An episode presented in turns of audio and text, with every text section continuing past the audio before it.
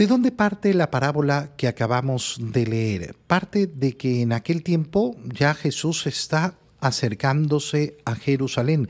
El día de ayer hemos visto, el día de ayer, antes de ayer hemos visto cómo llegó a Jericó y cómo después siguió eh, más allá de Jericó. Eh, entonces ya está cerca de Jerusalén. Jericó es la última ciudad grande antes de llegar a Jerusalén. Y la gente piensa que el reino de Dios iba a manifestarse de un momento al otro. Y entonces el Señor les dice esta parábola, ¿para qué? Para explicarles que lo que ellos están esperando no es lo que va a suceder. ¿Qué es lo que están esperando? Que se manifieste el reino de Dios. Para ellos todavía se trata de una liberación temporal. Liberarse temporalmente liberarse de la opresión del de, eh, poder romano, del imperio romano que los sometía en ese momento, como en otros tiempos fueron esclavos de Egipto. Y entonces nos viene a liberar, a liberar políticamente la revolución social, política. No, esta no es la revolución del Señor. Esta no es la llegada del reino. Y les explica entonces ¿Cómo se van a producir las cosas? Había un hombre de la nobleza que fue a un país lejano para ser nombrado rey. El hombre de la nobleza, ¿quién es? El mismo Jesucristo, que es hombre, pero que pertenece a una nobleza, no nobleza humana, sino su, condición de ser verdadero hombre y a la vez verdadero Dios. Pero tiene que ser reconocido como rey y para eso va a tener que ir a un país lejano.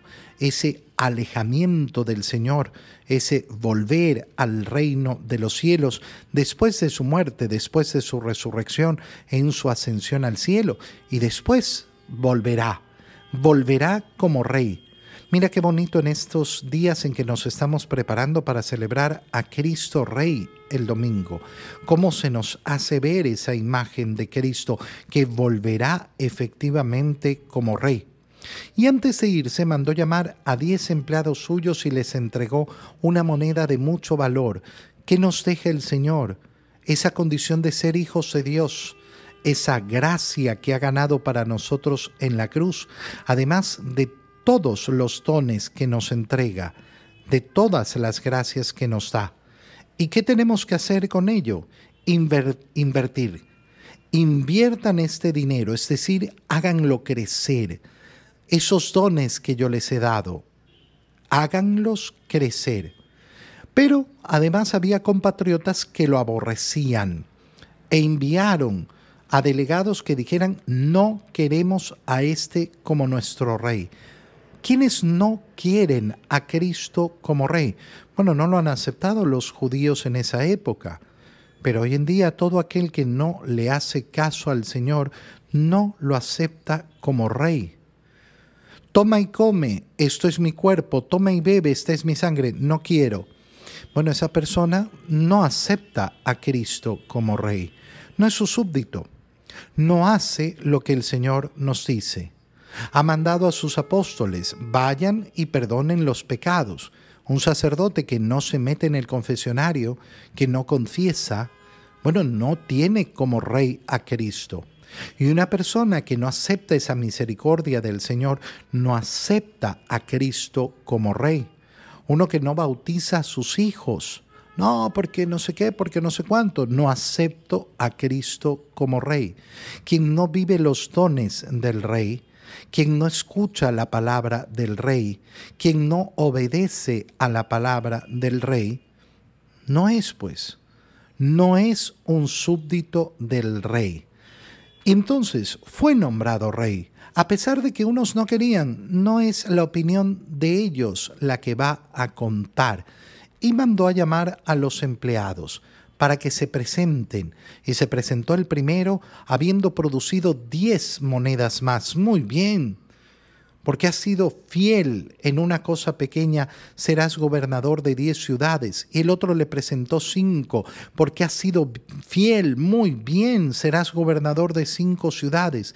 Pero el tercero le entrega la moneda, la escondí, la he guardado, porque tuve miedo Qué tremendo, ¿no? ¿Qué paraliza el corazón del hombre? El miedo. El miedo. El miedo paraliza el corazón del hombre y no hace lo que tiene que hacer.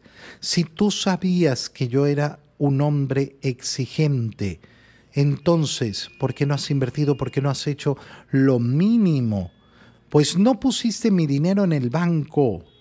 Entonces, quítenle la moneda y désenla al que tiene diez. Pero Señor, ya tiene diez. Así es. Les aseguro que al que